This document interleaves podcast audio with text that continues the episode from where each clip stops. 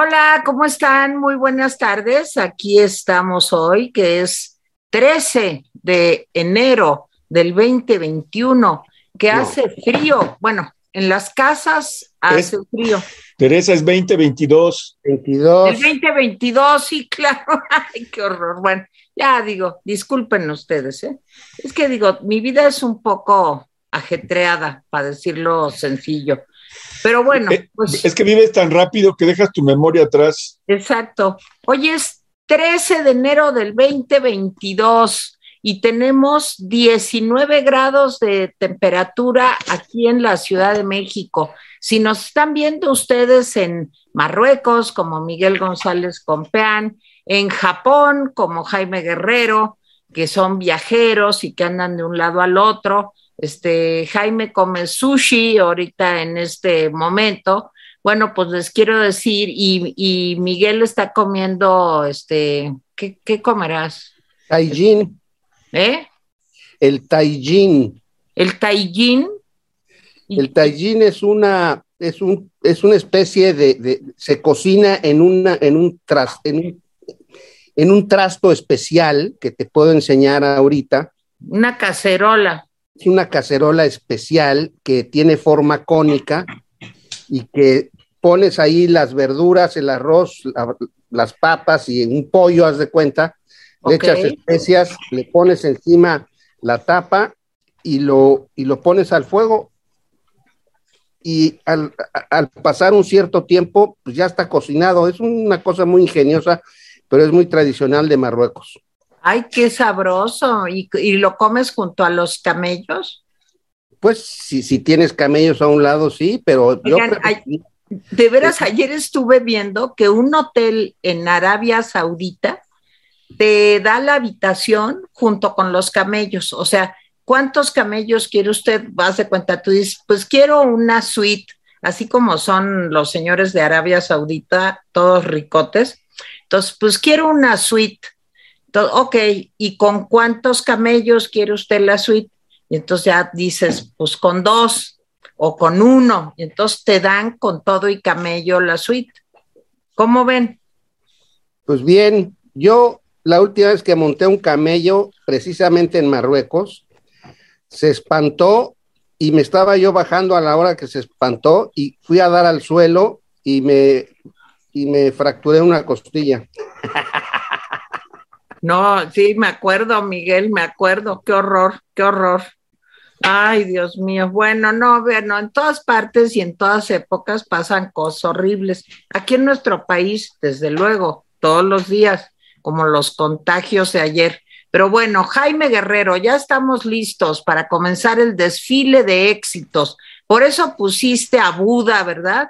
Para tener serenidad ante así el es, desastre. Así es, así es. Ah, bueno, pues eh, ayer hubo 44.187 contagios nuevos eh, y 190 muertes. Son datos mayores que eh, los del miércoles de la semana anterior.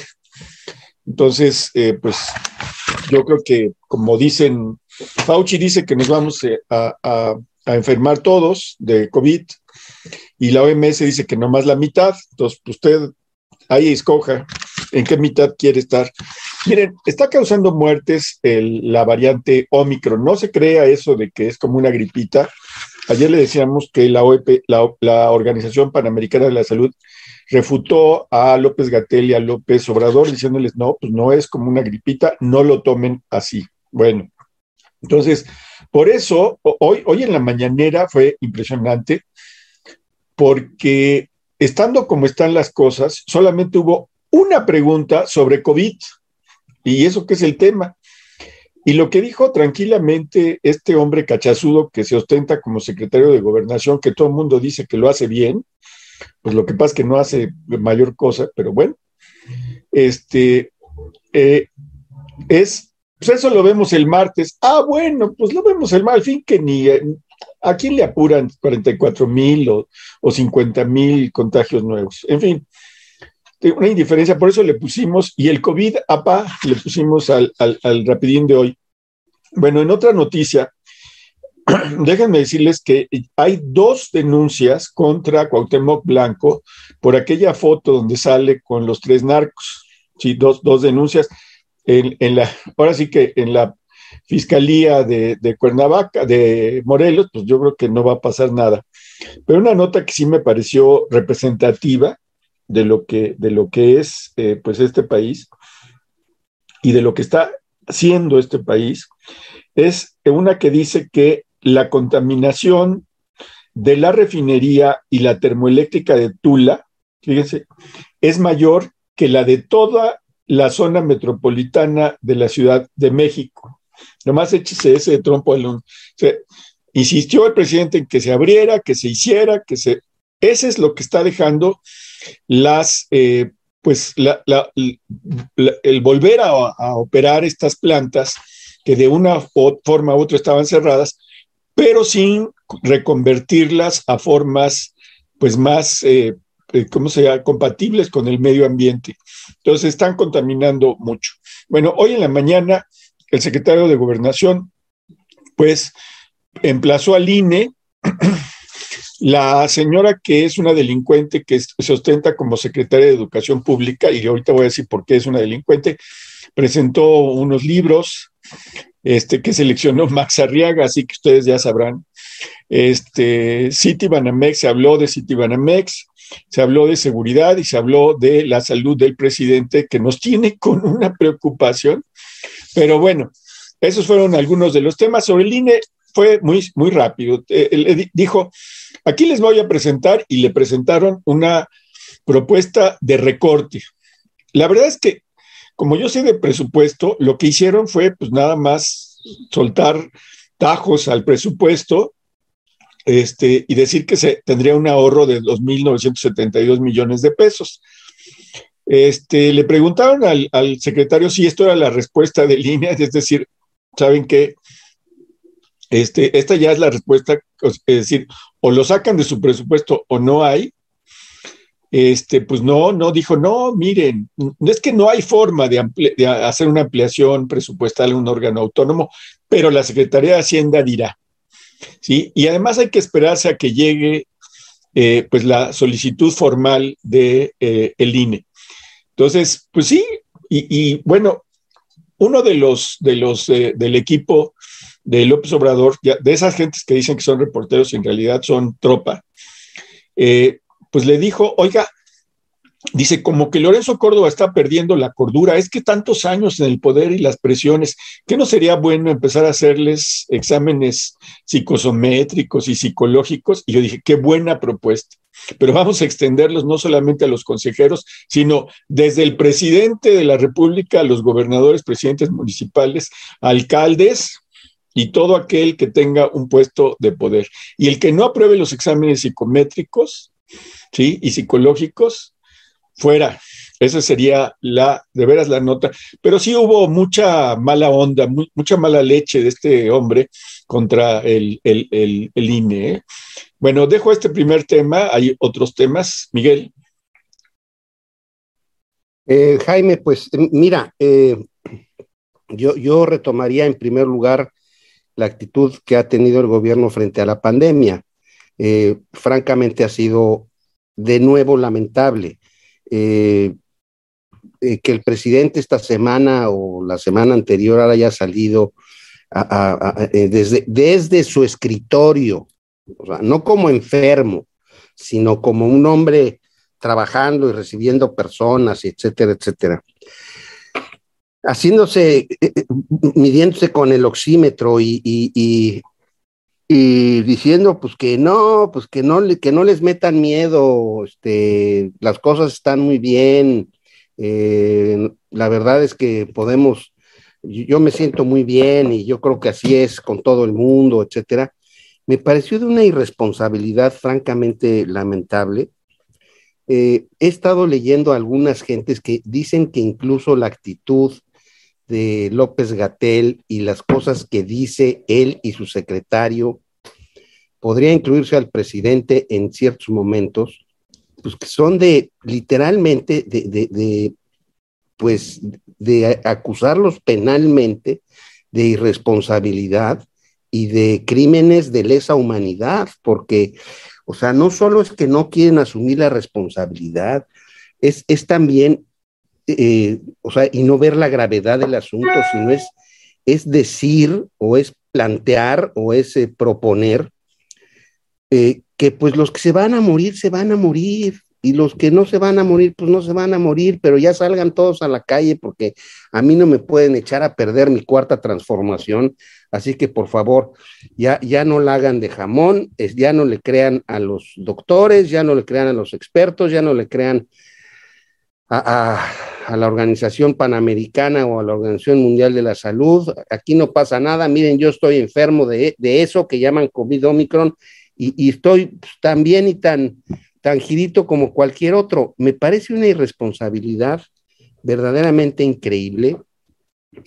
Eh, ya sea que nos, nos, contagiemos la mitad de los mexicanos o ya sea que se contagie la, eh, todo el mundo, pues vamos a acabar todos en los hospitales, donde ya las noticias, le guste o no le guste al presidente, es que los servicios de lista están completamente saturados que el IMSS está a punto de, caer en lo mismo, que el sistema de salud va a tener un colapso otra vez, porque pues, no hay manera de hacerle pruebas a todo el mundo como se debería estar haciendo. Eh, solo, como ya dijo Jaime en algún momento, solo se están haciendo 50 pruebas en cada uno de los kioscos diario.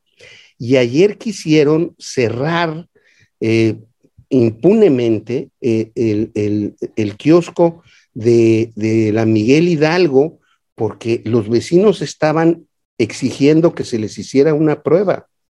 Entonces, eh, ante la disposición gubernamental de, de, cerrar, pues la gente se, obviamente se puso mal. Entonces, de veras, el manejo de esto ha sido lamentable, lamentable. La otra cosa que que yo no sé cómo van a resolver, porque además no lo va a tener que resolver la Secretaría de Hacienda, lo va a tener que resolver la, la Comisión Nacional eh, de Competencia. O sea, quien compre Banamex, si es mexicano, va a tener que obtener un permiso no de Hacienda, va a tener que obtener un permiso para no ser jugador predominante eh, eh, de la parte de la comisión y la comisión pues es autónoma.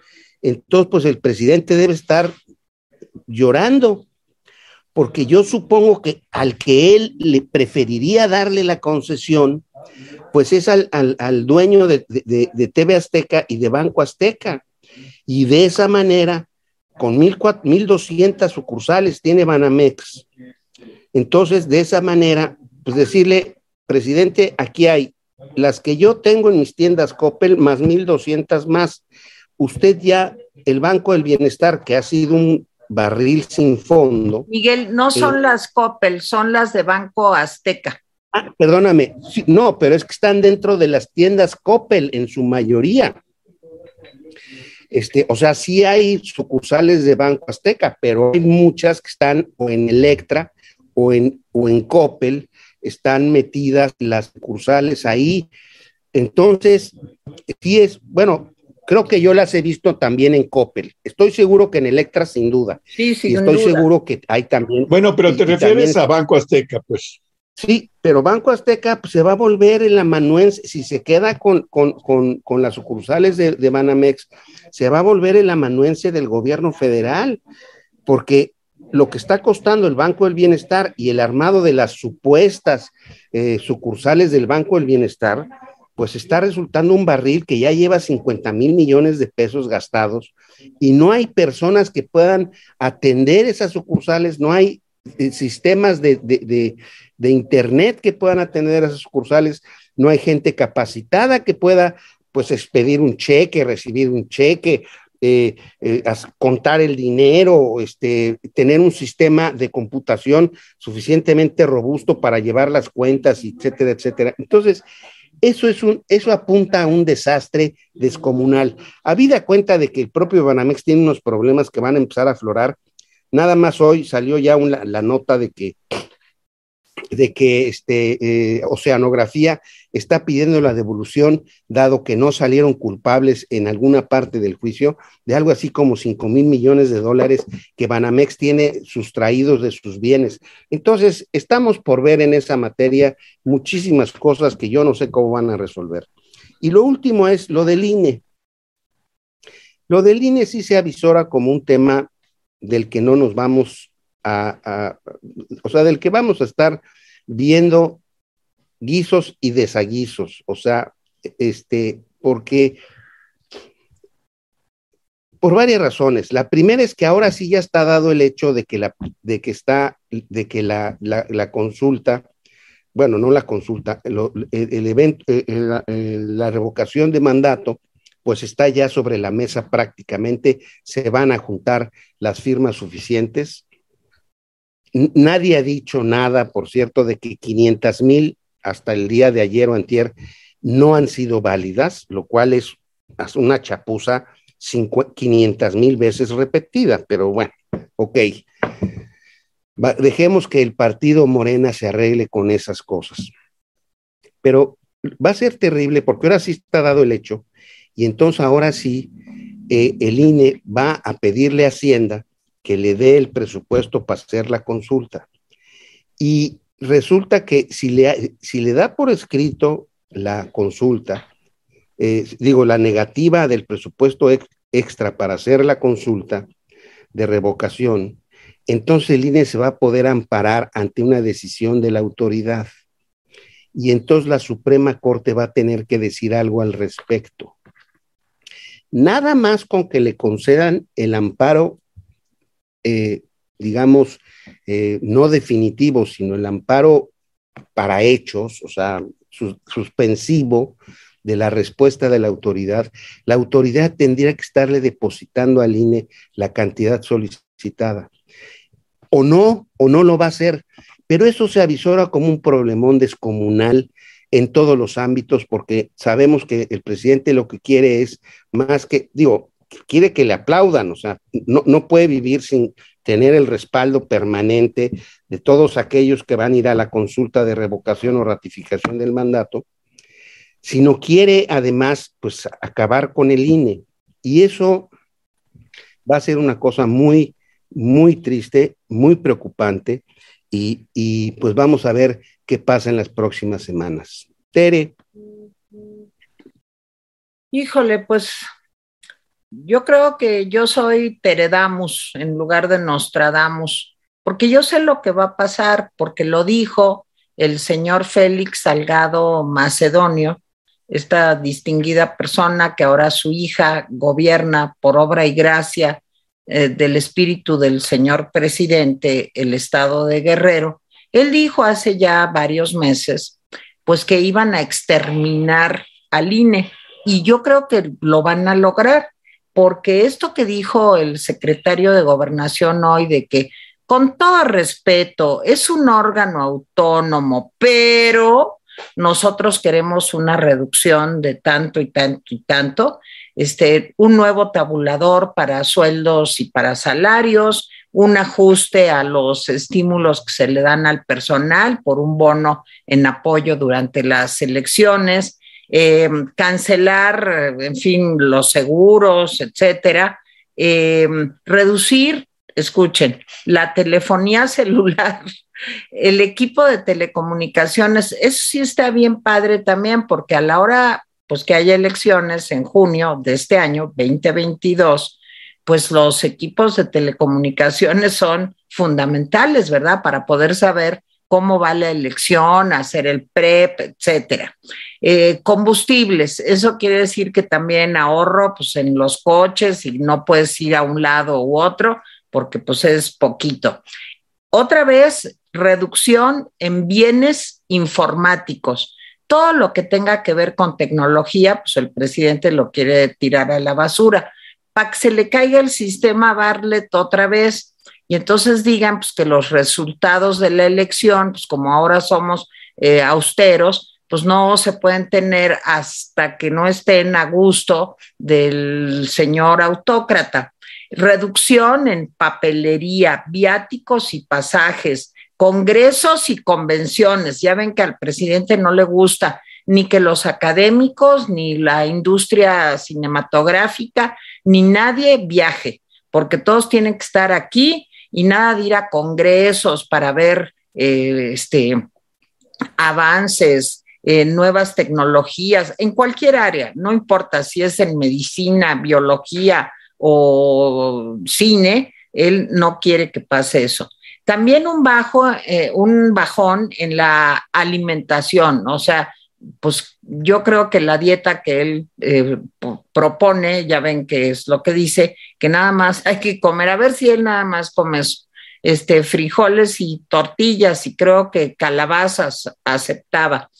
Y este, tampoco puedes gastar en consumibles eh, de equipo de cómputo. Si se te acaba la tinta o se te acaba, no sé, creo que toner todavía se usa, no lo sé de cierto. Yo mi pequeña impresora es de colores, pero si se te acaban los colorcitos, pues a ver cómo le haces, porque pues ya no puedes pedir otro. Entonces, para imprimir gráficas o lo que sea, pues no. Pero dijo el señor eh, Adán Augusto, pues que eso era con todo respeto. O sea, con todo respeto es una mentada de madre, porque no se está haciendo con buena voluntad de acuerdo, a lo mejor eh, los procesos electorales cuestan mucho en México. Sí, a lo mejor se podría bajar algo. Sí, no depende del Ejecutivo. Ah, no, depende del Congreso. Dos, el presidente lo que menos le importa es lo del dinero. Y miren que le importa, es lo único que le importa para tener dinero para sus programas de entrega directa de dinerito, ¿verdad? Pero eso es lo que menos le importa. Lo que quiere es destruir a esta institución. ¿Por qué? Porque acuérdense que si no salen las cosas como él quiere, pues puede tomar otra vez paseo de la reforma. Claro que ahora no lo podría hacer porque es el presidente, pero quién sabe, ¿para qué le damos ideas? Pero si no sale exactamente el proceso electoral, ya sea federal o de gobiernos locales o municipales o como él quiere, pues no está a gusto el señor, tiene que ser, o sea, porque no es un demócrata que sabe ganar y sabe perder, no. O sea, él tiene que ganar y si no gana, pues ahora sí, como en Jalisco, si no gana, arrebata. Y, este, y en eso es eh, en lo que está. O sea, además de que le importa el dinero, además, digamos que la jugada es tocar el centro, el corazón del Instituto Nacional Electoral para apoderarse de él. Y bueno, esto es lo que estamos viendo. Entonces, Miguel, yo no creo que haya que echarle mucha ciencia, pues el señor lo que quiere es quedarse con el INE, que dependa probablemente de la Secretaría de Gobernación, para que los órganos autónomos, él le tiene repeluzne a todos los órganos autónomos, no más porque son autónomos y ya. Entonces yo creo que el INE está entre la espada y la pared y vamos a ver si el Congreso aprueba o no. Ya sabemos que pues ahí tienen sus mañas, este, en fin, eh, veo muy difícil que se apruebe esto y de todas maneras, salga sapo, salga rana, el INE va a tener la culpa. Si hace la consulta en chiquito y este, en fin, todos van a decir, claro, porque el INE no es democrático y lo que quiere es dinero.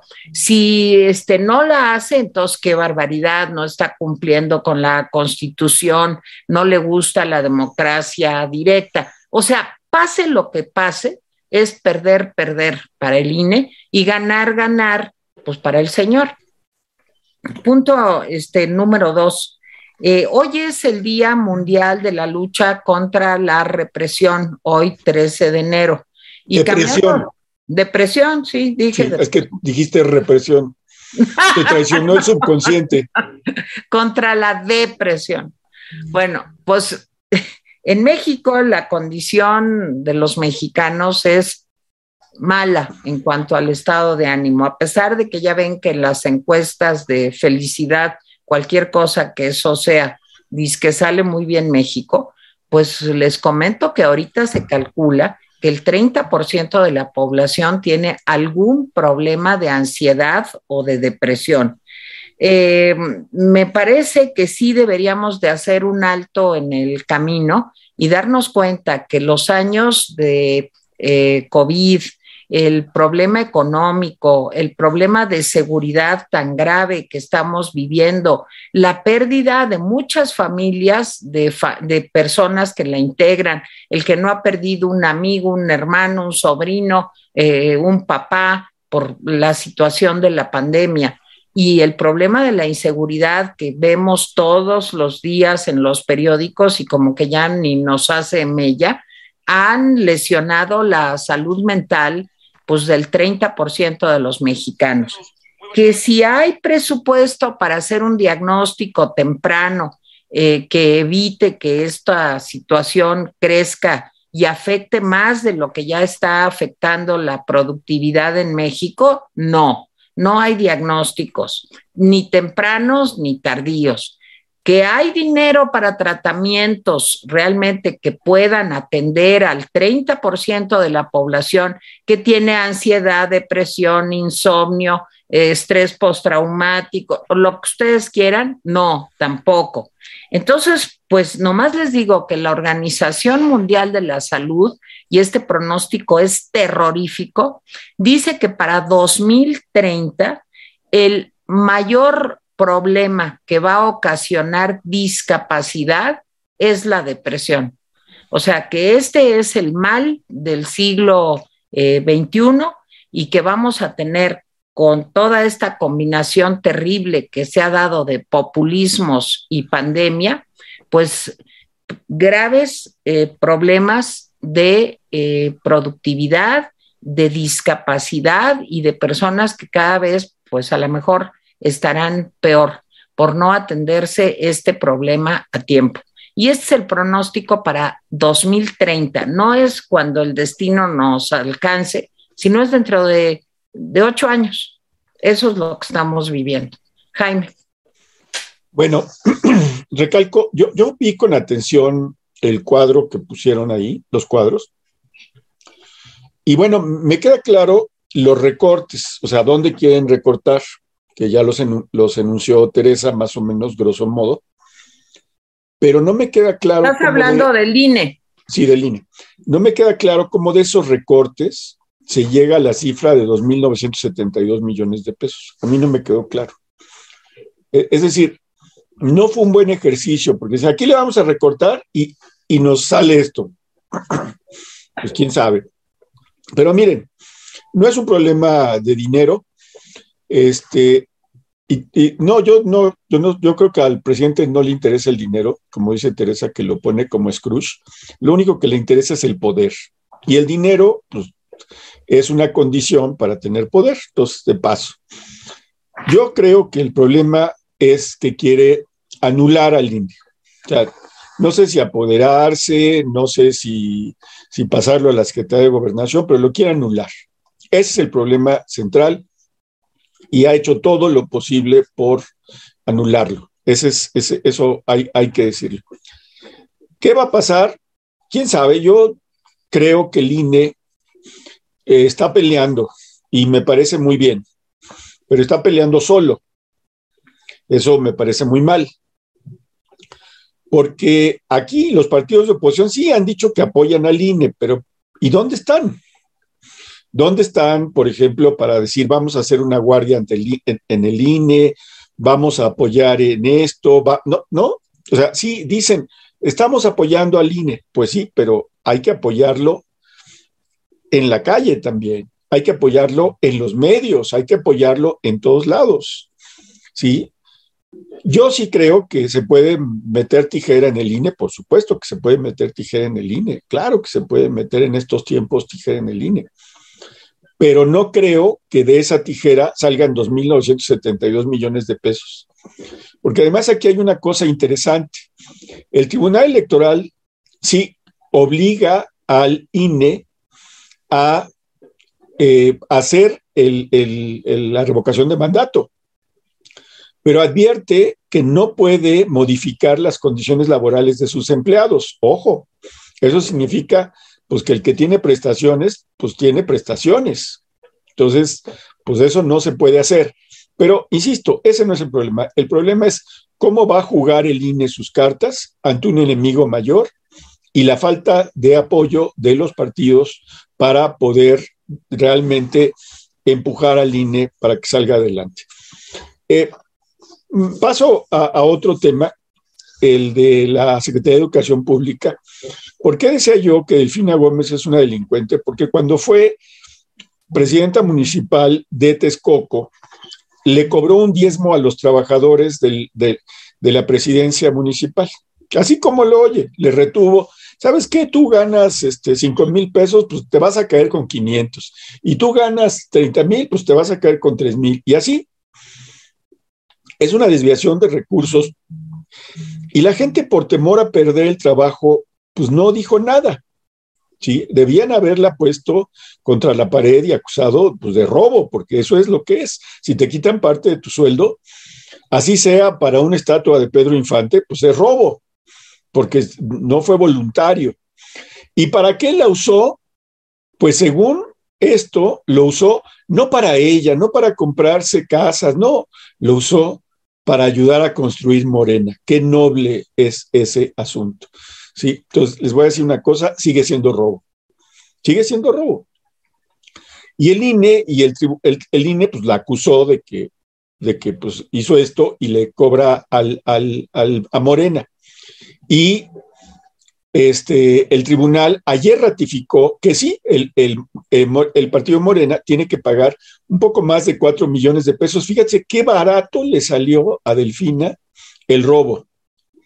Y esa señora es nuestra secretaria de Educación Pública. Eh, digo, hagámonos cargo de quién es quién. Esa señora es nuestra secretaria de Educación Pública. Bueno, pues hoy presentó la biblioteca centenaria que dicen que sería un orgullo del joven Vasconcelos. Sí, el único problema es que Vasconcelos se murió hace más de 50 años. Sí, y bueno, pues se van a publicar y se les va a llevar ¿sí? a, a todas las bibliotecas un juego de esos libros maravillosos que también pueden ser obtenidos este, otros libros que se presentaron, México, Grandeza y Diversidad e Historia del Pueblo Mexicano, según López Obrador. Sí, es, un libro, yo creo que peor que los de Rius, porque por lo menos Rius este, los les ponía monitos, estos ni monitos han de tener. Pero bueno, y que además uno puede tener el privilegio de bajarlos por este, de, la red. En fin, eh, les dieron a todos los presentes, les dieron un juego de esos libros, bueno, de los grandes, no, no, no de los 100. Y la verdad, de repente me sentí como en 1970. O sea, en serio, en serio, ¿saben qué? Piensen en que los niños necesitan leer en serio. Los libros no se leen sino, sí, claro, hay que tener acceso a los libros, pero si no tienen el ejemplo, si no hacen círculos de lectura, si no promueven la lectura y si promueven la historia según este, eh, eh, López Obrador y Beatriz Gutiérrez, pues estamos perdidos, o sea, de veras. En fin, me pareció un, un acto chusco, chusco, así de, de veras, de como de 1970, cuando no había internet, cuando pues los libros este, pues, tenían que, eran la, fuente del conocimiento. Hemos dado un salto cuántico y, me gustaría ahí, se lo dejo de tarea a Teresita, entre 1970, yo recuerdo que, por ejemplo, todavía en 1980, cuando yo tenía que hacer un trabajo para, eh, eh, yo trabajaba en una secretaría, pues me iba a buscar y salía con 10, 15 libros para hacer una cosa. O sea, y, seguramente a Miguel le pasó, y seguramente a Teresa le pasó, sales con tu tambache de libros y buscas acá. Hoy tenemos internet, cualquier chico puede buscar en 20 minutos lo que a nosotros nos costaba tres horas. Entonces, necesitamos que los chicos se metan a Internet y si lean, ¿saben qué? Lean la isla del tesoro en Internet o no, pero démosle la alternativa de leerlas en Internet. Si quieren papel, papel. Bueno, termino con este asunto de Citibanamex. este, le preguntaron, oiga, fíjense que Ricardo Salinas Pliego está interesado en, comprar Banamex, pero pues no quiere pagar los 30 mil millones que le debe al fisco. ¡Ah, cañón! Yo no me acordaba de eso, no sé si ustedes se acordan, pero yo no me acordaba de ese pequeño detalle, sí, que lo está peleando judicialmente. ¿Sí? Ahora resulta que López Obrador le pega a todos los demás, pero pues, a sus cuates, como Salinas Pliego, ¿sí? Que también fue cuate de Salinas, por cierto, de Salinas de Gortari, este, pues ese no, y ese, pues, según el, el, secretario de Gobernación, tiene todo el derecho de comprar Banamex. Miren, afortunadamente, los expertos dicen, pues sería muy mala onda que un banco de aquí comprara Banamex, ¿por qué? Porque podría concentrar este, el mercado. Yo sigo diciendo, Banamex es un pésimo negocio, es un pésimo negocio, es enorme, es caro, sí, tiene ganancias, por supuesto, pero si uno compara bancos más pequeños, las ganancias proporcionales de esos bancos más pequeños con las ganancias de este enorme mamut que es Banamex, se va a dar cuenta por qué esa fue una de las razones para la que Citigroup dijo, en China, en Vietnam, en Brasil, en México y en otros lados dijeron, ¿saben qué? ¿Qué estamos haciendo en la banca minorista? Pusimos como locos sucursales en todas partes, ahora le tenemos que, pagar un montón de empleados y ahora resulta que hay internet y que se pueden hacer ¿sí? miles de operaciones en cualquier lugar, hasta, hasta en los Oxos. Entonces, sí, yo creo que ese asunto pues vamos a ver cómo se da. Hoy, hoy leía una columna que me pareció interesante, la de Enrique Quintana, decía, si la gente teme que se puede perder sus ahorros, no. Que, pueden cambiarle las condiciones, no. Pero lo que sí puede cambiar las políticas del banco. Quien compre el banco, pues puede decir, saben que ya no voy a dar créditos así, los voy a dar así. Eso sí puede cambiarlo. Entonces, pues vamos a ver lo de Citibanamex. A mí lo que me asombra y ya con esto termino, es que hoy en la mañanera se vio que, uno, el gobierno no tiene respuestas claras ante la COVID, no las tiene. Nomás repite y repite y repite fórmulas que ya eran malas hace un año. Dos, no sabe qué hacer con el caso Citibanamex. No sabe, de veras, no sabe. Tres, tampoco sabe qué va a hacer con seguridad le dijeron, oiga, maestro, y fíjese que en Veracruz y Zacatecas, pues siguen los crímenes, a pesar de que ustedes dicen que en Zacatecas ya metieron Guardia Nacional, está Batman y Robin, la Liga de la Justicia, siguen los crímenes. Entonces, ¿qué pasa? Y cuatro, tampoco tienen respuestas claras, ¿sí? Sobre educación. Entonces, ojo, el informe anual de Human Rights Watch dice es impresionantemente golpeador para México. Está militarizando al, país, está conculcando cotidianamente los derechos de los migrantes, no está atendiendo ¿sí? a, las, las instrucciones, las recomendaciones de los órganos internacionales de salud. Hoy en la mañanera se vio claramente que la única respuesta que tiene el gobierno es le vamos a dar palo al INE. Y con esto termino. Miguel. Jaime, pues digo, no sé qué quieres que diga, pero pues sí es un panorama triste.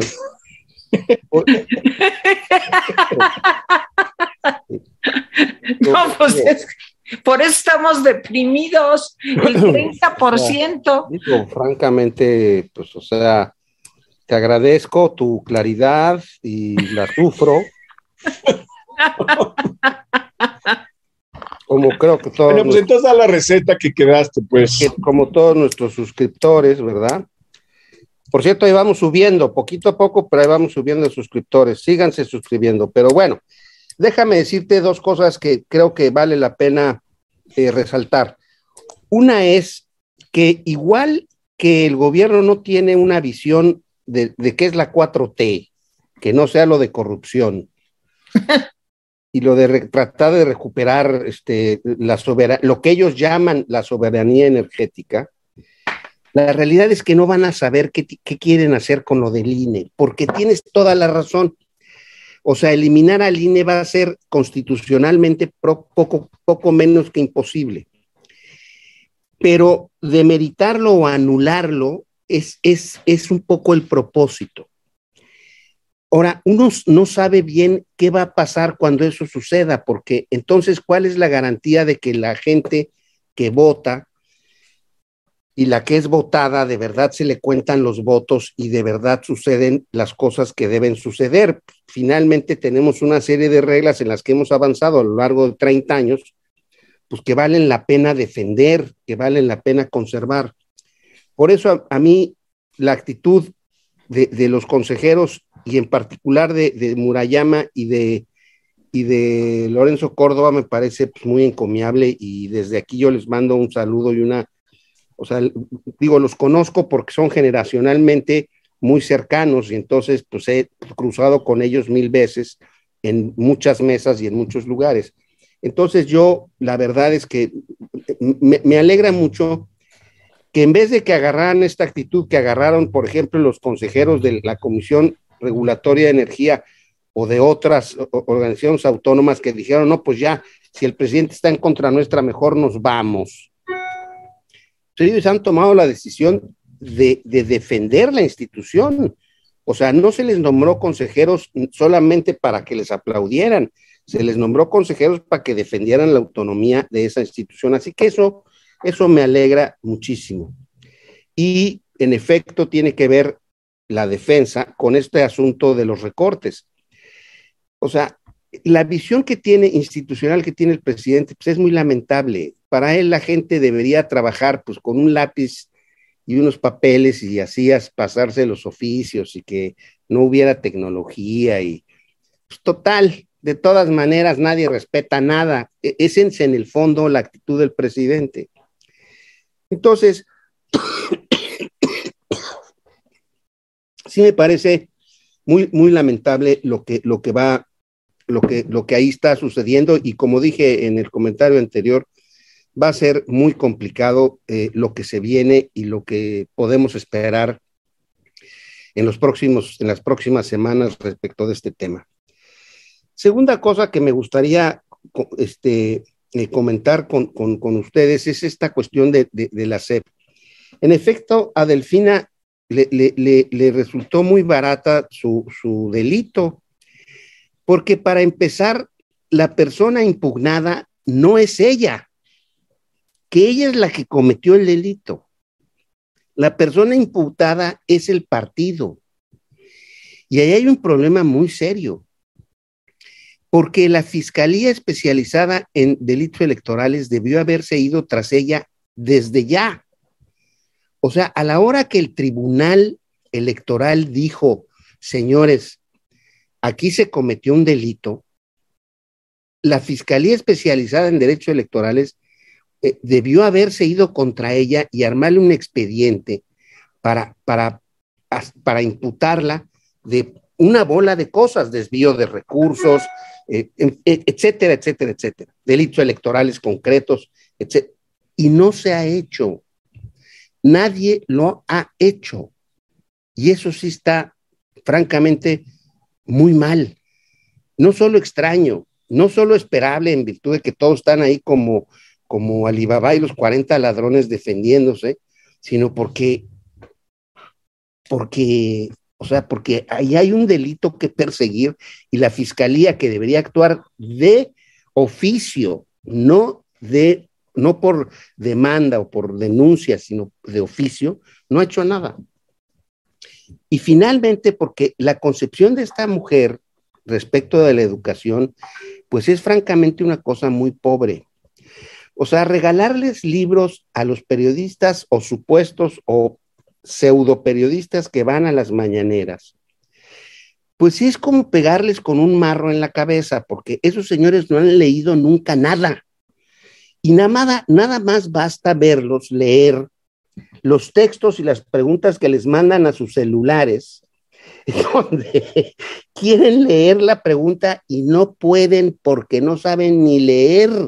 Entonces, ¿para qué les regalan libros? Pues seguramente para sostener la pata de una de, una cama o, para, pues, no sé, para pararse y, alcanzar a cambiar un foco, pero, o sea, no tienen, mm, es, una, es una visión muy extraña de lo que significa educar, porque como ya dijo bien Jaime, ¿quieres hacer una política de lectura? Pues entonces armas círculos de lectura, promueves la creación de bibliotecas, etcétera, etcétera.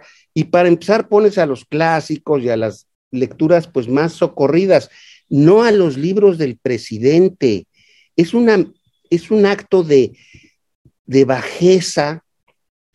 De, señor presidente, usted que se puede equiparar con Hemingway, lo vamos a meter en esta biblioteca básica. O sea, es ridículo, hombre.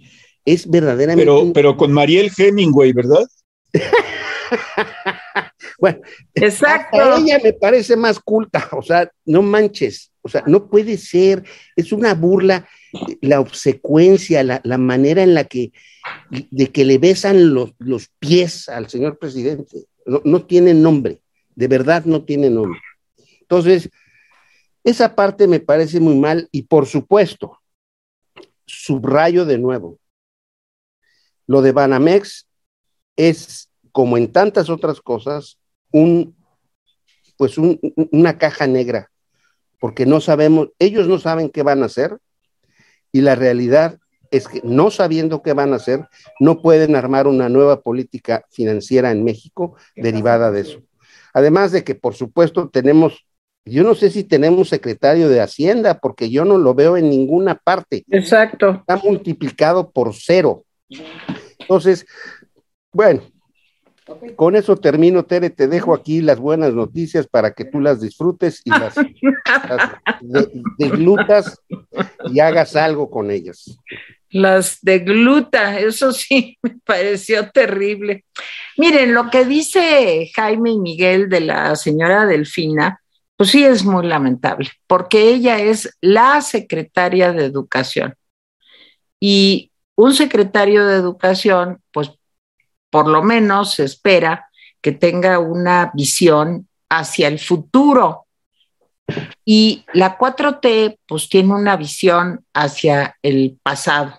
O sea, todo lo que hacen es ver para atrás, pero para adelante, pues no. Y sus eh, prototipos, sus maneras, sus eh, modos de resolver los problemas, en fin, pues no son tratando de que haya una mejora en el futuro, sino es tratar de reproducir el pasado.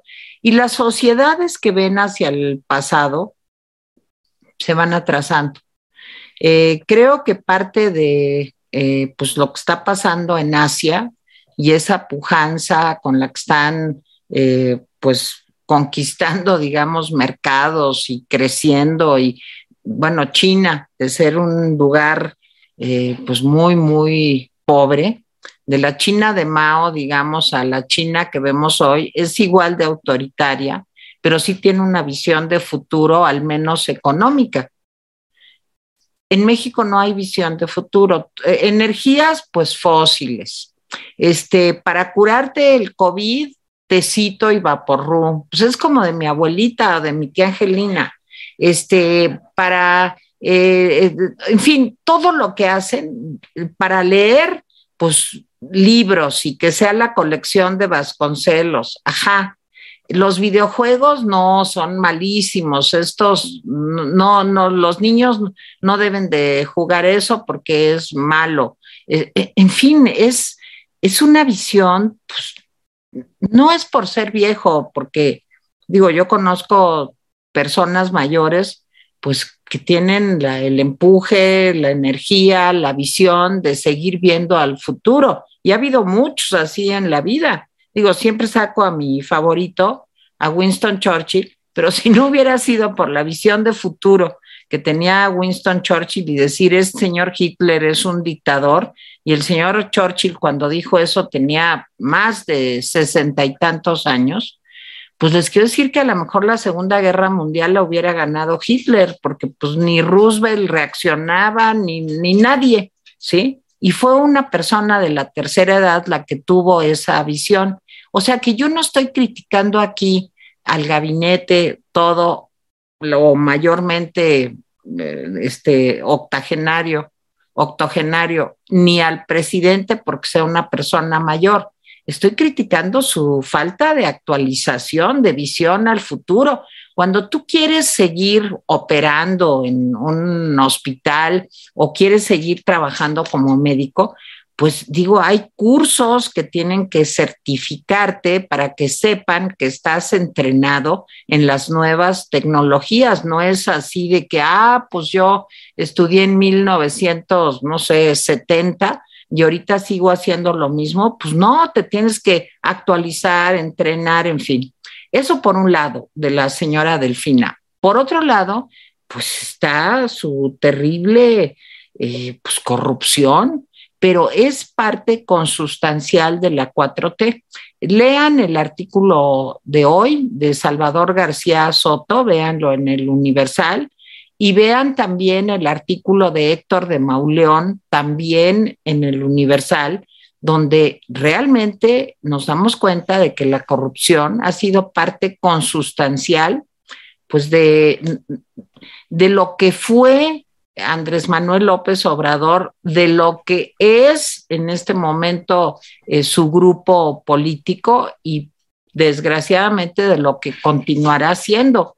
Eh, las bolsas de pan llenas de dinero de los hermanos, los contratos que se le dieron a la prima, pero pues que no se habían dado cuenta, eh, las hectáreas y hectáreas de un rancho que heredó, dice, este, nunca ha tenido un trabajo formal, nunca ha tenido una manera, digamos, correcta de ganarse la vida, quitando los periodos eh, de 2000 a 2006 en el que fue eh, jefe de gobierno entonces de la, del Distrito Federal en aquella época, en fin. Y viene una anécdota que ya me hice bolas, no sé dónde la leí, pero a lo mejor fue con Salvador García Soto, una anécdota, no, un, un recuento de cómo pasaron muchas cosas de este tipo, pues para poder lograr el financiamiento de Morena, porque todos nos preguntamos, ¿y de dónde salió el dinero de Morena? Pues para volverse un partido capaz de recorrer el país dos y tres veces Miren, aquí los aquí presentes, los tres aquí presentes, hemos echado a perder un chorro de partidos y sabemos que es caro, es caro y que a veces justo no logras el registro, no logras tener la posibilidad de, eh, de, tener presencia en las cámaras, en fin, o en el Congreso, porque no te alcanzan los recursos. Y aquí lo que ha sobrado siempre son los recursos. Entonces, eh, en fin, yo creo que la señora Delfina, pues sí, se debería de ir a su casa, como muchos otros. Y en el caso del INE, y con esto termino, pues yo creo que es algo que no tiene que ver, como lo dije en mi primera intervención, y ahora reitero después de oírlos a Jaime y a Miguel, no tiene que ver solo con el dinero, tiene que ver con ese afán de control, es un hombre súper controlador y al que no le conviene que haya un órgano autónomo que sea el árbitro electoral. Él quiere ser el delantero, el que mete los goles, el árbitro y si puede ser el estadio también. Y la camiseta, todo, eso quiere ser López Obrador. Entonces, pues sí estamos en un momento muy delicado.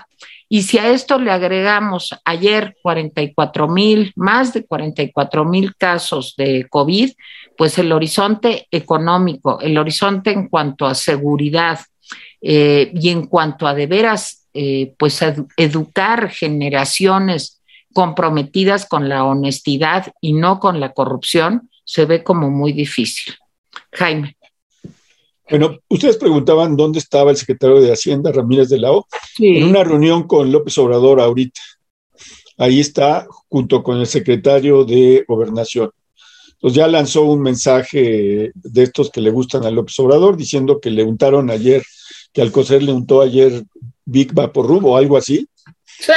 este, y que, y bueno, dijo, estoy aquí en una reunión de trabajo y ahí estaban eh, el señor Adán Augusto y el señor Ramírez de la O.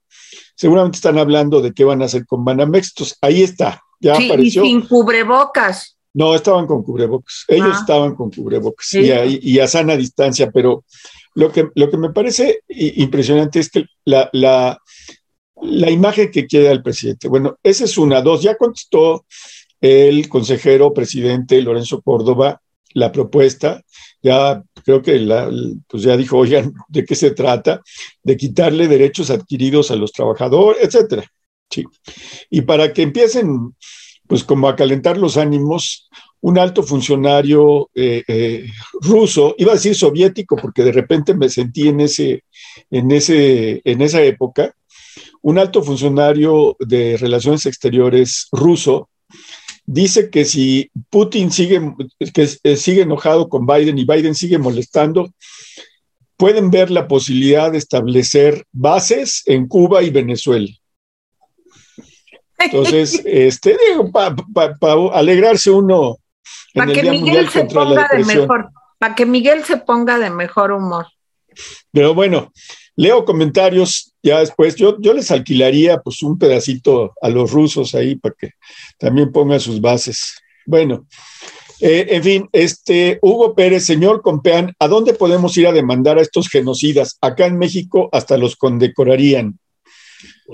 A ver, Miguel hay dos lugares donde se pueden este, poner denuncias. Una es en, la, en, la Comisión Nacional de Derechos Humanos, que está multiplicada por cero, pero vale la pena hacer el punto, o sea, vale la pena dejar ahí un testimonio de que algo no está bien. Y la segunda es ir frente a un, frente a un tribunal de amparo y decir que uno se ampara porque nos han negado el derecho a la salud. Y entonces establecer las condiciones y, dar, escribir por qué nos han negado el derecho a la salud. Además, tiene la virtud del amparo de que el juez, o más bien, sí, el juez, aunque esté mal escrito eh, la petición de amparo, tiene la obligación de completar los datos y hacer válido el escrito jurídicamente. Entonces casi valdría la pena, casi se podría con una carta extensa diciendo, mire usted, hemos recibido estas actitudes de parte de la autoridad que consisten en tanto, en tanto, en tanto, que atentan contra leyes que no conozco. El juez está obligado a poner cuáles son las cosas contra las que atenta y entonces pues esperar una resolución. Si el juez no concede el amparo o no obliga a la autoridad a actuar de cierta forma, de todas maneras queda un testimonio y, que, y, cuando alguien más lo haga, entonces se juntan muchos y empieza eso a surtir efecto. ¿Es tardado? Sí. ¿Es, hay que perder algunas horas? También. Pero si usted tiene ganas, hágalo. Es lo mejor que puede usted hacer. Muy bien. Gracias. Y Sánchez D dice, hola rapidines, este gobierno es un genocida, no hay que olvidar, y quien los tenga que acusar de crímenes de lesa humanidad, que lo haga y apoyemos todos. Marcela P., creo que don Miguel está confundiendo las sucursales de, de Banco Azteca con las de Bancopel. Alberto González, son dos entidades diferentes, Bancopel, de Copel, y Banco Azteca Electra. Sí, es lo que intentaba decirle Teresita. Maribel Pineda, por favor, chequen en la website. aceptado. ¿Mandé? Aceptado, sí, estoy confundiendo, perdón. Ok, Maribel Pineda dice, por favor, chequen en la website del INE que no hayan mal utilizado su nombre en esto de la revocación. Lo voy a checar. José Luis Acosta, excelente idea con estos exámenes psicométricos, empezando por la tropa de reporteros presentes en esas mañaneras, siguiendo con todos los que mencionaste, hasta los del comercial de Odisea Burbujas. Maribel Pineda. Les comparto para que sean al pendiente en sus calles. Hoy en Azcapotzalco, en donde viven mis padres, estaban los de la revocación, sin gafete ni chalecos. Pueden ser asaltantes. Ya los reportamos. Ok. Sí, aguas con eso de que se presenten y en realidad no sean nada. No, ¿eh? y si son, peor. O sea. Herbert PhD dice, por favor, chequen el caso de Australia, donde el 62% de los hospitalizados están totalmente vacunados, mientras los no vacunados solo reportan 28% de hospitalizaciones. Esto contradice su recomendación. Pues no, o sea, lo que ha dicho la, OMS, bueno, no es mi recomendación, lo que ha dicho la OMS es que las personas que están vacunadas tienen más chance de librarla que los que no están vacunados. Es todo lo que dice. No dice son inmunes, no les pasa. No, está claro que a los que no tienen vacunas, los que tienen una, los que tienen dos y los que tienen tres, les puede dar Omicron. Eso ya está claro. ya no, hay, ya, no, hay, discusión. Y aparte quiero decir otra cosa. A partir de... Pero, déjame terminar nada más. Pero los que... Pero lo que te preservan las vacunas son de que no te agraves, por supuesto, debe haber gente vacuna que se muere, por supuesto, pero es lo que está diciendo la OMS, o sea, es lo que está diciendo Estados Unidos. Si tienes todas las vacunas, tienes más chance de librarla, estés hospitalizado o no. Teresita. Sí, yo nomás quería comentar que ya dijo Pfizer que va a sacar en marzo una vacuna que está directamente encaminada a combatir al Omicron. Ya. O sea, si no sale otra pesadilla pues, en los próximos días. Pues sí. Camila Blanes dice, también quiero que el doble K deje de estar paseándose con su bola de inútiles y gente cuidándolo, pagándoles hotel, comida, gasolina, etcétera.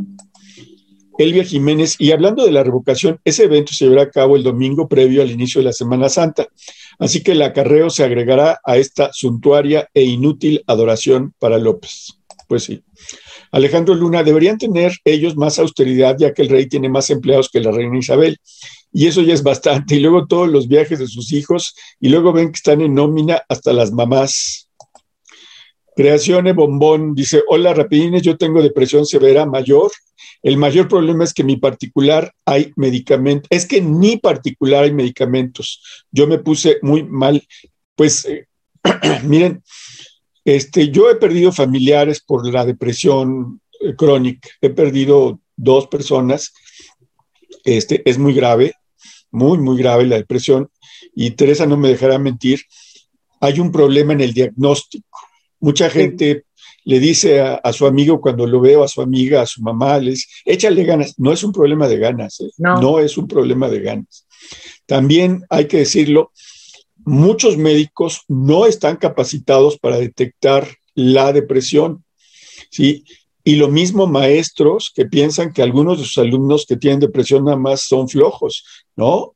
Yo creo que hace falta una capacitación extensa sobre lo que son los rasgos de la depresión y cómo tratarla en la escuela, en la familia, en el trabajo, etcétera. No sé si quieras agregar algo aquí, Teresa. Sí, miren, es que hemos comentado muchas veces cuando sale el tema que las personas que están deprimidas, pues es un trastorno bioquímico, no es una cosa voluntaria de, híjole, pues sí, échale ganas, es que, ¿qué más quieres? Ves a colores, todos te queremos. Pues sí, eso está muy bien, pero una persona que tiene depresión primero tiene que tener un buen diagnóstico. Estar triste es distinto de tener depresión. O sea, todos estamos tristes algunos momentos de nuestra vida. Tener depresión es ya un cuadro mucho más complejo. Se necesita diagnosticar justamente para saber si estás triste o si tienes realmente depresión leve, moderada o grave y dependiendo del tipo de depresión que tienes es el tratamiento. Hay depresiones que solo con psicoterapia la gente, o sea, psicoterapia, ejercicio, que ayuda mucho neuroquímicamente a tu cerebro, el ejercicio, pues con eso salen. Hay otros que necesitan medicamentos y hay otros, hay que decirlo también, pues que necesitan internamientos. O sea, porque necesitan un cuidado constante y permanente y una serie de medicamentos. Entonces, lo primero es diagnosticar qué tipo de depresión tienes, si de veras es depresión y cómo poder ayudarte. Es como tener una úlcera, pues tú una úlcera vas al médico, te la diagnostica y te dice, oiga, pues esto se le va a quitar con melos o no, fíjese que necesitamos un medicamento más fuerte o no, fíjese que necesitamos operarle una úlcera sangrante. Es igualito con la depresión. Y ya. Bueno, Rox Palacios dice, el problema de minimizar esta ola de COVID la veremos con la ola de secuelas y al no haber suficientes pruebas, muchos asintomáticos no sabrán que padecen COVID y quizá tengan algún tipo de long COVID. Elizabeth Contla dice, soy el like 200, me encanta y soy nueva suscriptora. Felicidades, la veo en Atypical. Saludos. Muchas gracias. Gracias. Gracias. Oigan, nomás Jaime, déjame decir algo. Esta chambrita que traigo, este saquito, capita o como se llame que traigo, me la mandó un queridísimo amigo que es parte de la comunidad de los rapidines, que es Toño Hernández. Toño, de veras te volaste la barda, está preciosa, aparte me mandaste dos, o sea, no hagas esas cosas, está la situación como para que no hagamos más que regalos espirituales y de veras, este, te lo agradezco muchísimo. Miren qué bonita, tiene como este encajito. ¿Ya vieron? Qué bonita está. Está padrísima, de veras. Y me conmovió mucho porque de pronto, este, pues tocan en mi casa que le vienen a entregar un paquete y yo, ¿cómo? De Amazon. Y yo, órale. Y yo, no, pues yo no he pedido nada, pues ya no gasta uno en nada. Y este, y en eso, no, sí, y entonces ya vi quién me la mandaba. Híjole, Toño, gracias, te quiero y te lo agradezco. Y, y, sobre todo te agradezco mm, no solo que te hayas molestado en comprar esto, sino el cariño, tu presencia, las ganas que le echas a la vida, ahí sí, y este, y te admiramos, no solo te queremos, te admiramos. De veras, gracias Muchos, muchos besos. Sí, ah, debo decir que hay rapidines que se han vuelto indispensables en nuestra vida. Parte de la familia. Sí, este, pero esta es mejor que la capita de, de Teresa. Miren, Vaqueros de Dallas. Pero bueno, este, Eva Rita Soria, a mí en Estado de México. Estamos perdidos. no hay nada que hacer. Si le vas a los vaqueros, estamos perdidos. Es, es ya la perdición. O sea, es la contradicción más. Vamos a ganar el Super Bowl, Miguel. Qué horror, qué horror. Oye, Miguel, pero también, también Malala le va a los vaqueros. Malala entonces deja de ser mi novia en este momento. O sea, ella no lo sabe, pero en este momento deja de, le dejo de tener ninguna respeto, cariño y lo demás. Ok. Bueno, Eva Rita Soria, a mí en Estado de México me quitaban 200 quincenales para la Cruz Roja, para el Teletón, para el partido, etcétera. Sí, sí, Eva, o sea, eh, tu caso es el de muchísimos. Y sea el partido que sea, ¿eh? está mal, es robo. Astrea HTT, seamos honestos, los partidos políticos desde que entró AMLO han estado en modo defender sus privilegios. Así que ya hay que dejar en claro que no harán nada para defender a México. Pues si esto es cierto, pues entonces defendámoslo nosotros. Virginia Arzate, ya están despertando los ciudadanos, no permitieron que unos supervisores del gobierno interrumpieran las pruebas COVID en alcaldía Miguel Hidalgo. Cierto, eso sucedió hace, hace, hace creo que hoy, en la, hoy, creo que Miguel sabe algo de eso, no, no sé, pero sí, sí, se, se opusieron a que se interrumpieran las pruebas COVID hoy. ¿Tú sabes algo de eso, Miguel? lo vi en una nota, lo vi en una nota del periódico. Este, no, no, sé si se publicó hoy o fue de hoy mismo la, la, la nota, pero sé que se armó gran rollo en la, en la delegación, eh, bueno, en la alcaldía, perdón. Sí. Pero me pareció también muy importante, porque además es, es gente, pues en general en esa delegación vive un, un estrato de, de, clase media y para arriba, que, que dijeron, oye, no, esto no se puede, en fin. Ivonne Romero dice, mi hermana está pagando su seguro en el IMSS debido a que hace años le detectaron esquizofrenia y resulta que ya son cuatro meses que no le dan el medicamento. Eso es gravísimo, ¿eh? gravísimo. Isabel Llamas, por Dios, Jaime, ¿cómo quieres que mejoremos en educación con una atracadora de secretaria?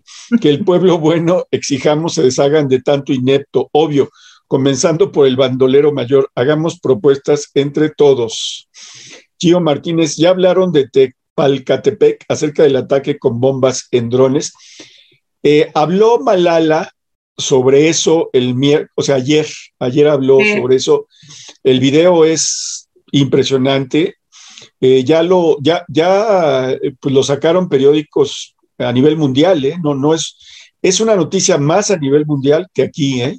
Sí. Y se ve claramente cómo van las bombas y luego cómo los pobladores derriban el dron. Mari Carmen MB, esto, sí, y, y la verdad es que les voy a decir una cosa, ¿dónde está la opinión del gobierno? No dijo nada el gobierno y no le preguntaron en la mañanera nada. Mari Carmen MB, es preocupante que una secretaria de Educación dé a conocer sus mañas como robarle el sueldo a la gente. Qué mal ejemplo y malísima enseñanza. Marta Treviño, a ver, Tere, ¿qué puedes esperar si el Tlatuani tardó 17 años en titularse? Imagínate tú cómo vienen los de abajo que esperas si ayer nombró a uno que no terminó ni ingeniería. Mike González, señora Tere, el problema no es AMLO o su gente, son sus ideas retrógradas sin visión de futuro. Yo nomás quiero decir algo aquí. Miren, Juan José Arreola este, nunca se tituló de nada, un escritor mexicano, fue un autodidacta. El problema no es tener un papel colgado, el problema es estudiar, tratar de mejorar, cada vez tener más intereses, en fin. Entonces, no, no, no crean que todo es un papel. Puedes tener el papel ahí de que eres este, no sé qué, don Petates con cuatro postdoctorados y no servir para nada. O sea, el problema es de veras que nosotros tengamos un trabajo personal, pues de perfeccionamiento, de saber más, que seamos curiosos. De eso se trata la vida, de ser curiosos. déjame decirte nomás para complementar que tenemos grandes intelectuales en México que no terminaron una educación formal. ¿sí? Arreola es uno de ellos, pero tenemos muchos que pues, eh, empezaron a estudiar. Creo que Carlos Fuentes, por ejemplo, tampoco terminó nunca una carrera. Eh, y, así podemos encontrar. Bueno, Monsiváis me consta. Monsiváis tampoco. Entonces, sí, sí me parece que eh, pues se tardó 17 años, pero la verdad es que no importa que se haya tardado 17 años, siempre fue un alumno mediocre. Elías Córdoba, Córdoba, a mí no me gusta opinar en los programas que veo y escucho, pero juro por el riesgo en que se encuentra nuestra nación en manos de un populista que jamás volvería a apoyar a un retrógrada dictador. Lili Castillo, una pregunta rapidez. ¿Qué pasaría si se hace la revocación y saliéramos todos a votar para quitar a López del poder? López es el peor, no hay otro peor que el bulto estulto. Bueno, pues si salíamos todos a votar y en contra de él, pues dice él que se, se iría. Pero la verdad es que todo el proceso está hecho para que él gane. Yo personalmente creo que no hay manera de que la gente salga a votar si no le interesa el, asunto más que a, Morena. Sí, Magno, tengo una duda. Si López ya tiene las tres vacunas y le dio otra vez el COVID, entonces las vacunas sirven para dos cosas o cómo? Ya lo comenté sirven para protegerte, no para inmunizarte, porque son vacunas pues, de, experimentales. Todas. si no tuviera las vacunas, ya estaría internado y con el respirador, sobre todo es, muy probable, por la edad, porque tiene problemas cardíacos, o sea, pero ahí está sentadito. La foto que yo vi decía Jaime que traían cubrebocas, él no trae cubrebocas. No, él no, los secretarios sí. Pues sí, pero pues él es el que debería de traer. Yo digo que debería traer escafandra y estar abajo del agua, pero bueno. No, y debería estar, como dice Miguel, en su casa guardado y no haciendo, digo, pues ni usa el escritorio, ¿no, Miguel? Tú decías que trabajar así, trabajar lo que te viene siendo trabajar, pues no, ¿verdad? No, no, él, él no, él no sabe, esa palabra no está en su vocabulario, la verdad. JBD Valetine dice, Aguas Amigo Morena este 2022 arranca con un impuesto llamado DAP, que es un robo. Ahora piensan en cobrarnos el alumbrado público cuando hay colonias que ni luz tienen. Gaby Guerrero, la depresión postparto está particularmente mal diagnosticada porque la sociedad tiene la costumbre de tildar a las mujeres de histéricas y locas. Chío Martínez, lo siento Jaime, pero vamos a ganar los 49. Ay, Chío, ya. Bueno, Francisco Valeriano. ¿Para qué, pa que resientas? No, Francisco Valeriano sí ya se puso muy pesado. Dice, irle a los vaqueros es como ser chairo, órale. Este, bueno, saludos desde Alemania, Hermosillo, Ensenada, Mérida, Texas, Tijuana, Suecia, Slof, Cortázar, Francia, Uruguay, Orizaba, Cuernavaca, Cancún, Acapulco. Le agradecemos a Mirza y a Adrián por apoyarnos. Y de veras, nos han estado apoyando mucho en los otros rapidines. Les agradecemos mucho, mucho, mucho su apoyo. Yo le doy las gracias a Miguel y a Teresita por su, eh, por estar aquí, por estar aquí. No sé si quieren despedirse. Miguel, ¿vas a dar alguna receta o qué? Sí, sí voy a dar una receta muy sencilla. A ver.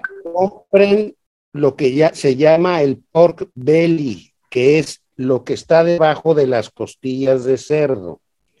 Es la panza del, de, de, ahí se hace también el tocino. Ok. Entonces, sáquenlo. Si no está congelado, o si está congelado, descongélenlo. Y en la noche anterior le echan un poco de sal, un poco de pimienta y unas hojas romero. Ahí lo dejan en el refri. Y al día siguiente, por cada kilo que pese eso, lo meten al horno a 180 grados una hora. Cuando lo hagan y lo prueben, me avisan, queda jugoso, doradito por fuera, lo cortas como mantequilla. Yo ayer, antier, me hice unos tacos maravillosos con mi mujer de eso. De hecho, me comí unos en la, en, en, la, en la comida, luego otros en la noche y lo pagué todo el día de ayer. Oye, pero no le echas aceite. No hay necesidad. Nomás lo pones en un en una charola, lo metes al horno a 180 grados y listo. Y por cada kilo dije una hora. Si, si tienes dos kilos, digamos, a la hora le das la vuelta. Ok. que, que, lo, eh, que lo grasosito quede arriba. Y entonces se te dora muy bien y queda delicioso. Bueno, Miguel, pues es una gran receta, está muy fácil, ¿eh? De veras, de veras, ya vamos poniendo un restaurante, es lo que debemos hacer mejor, que esto está horrible. bueno. Hasta mañana, gracias Miguel, gracias, gracias. gracias a todos.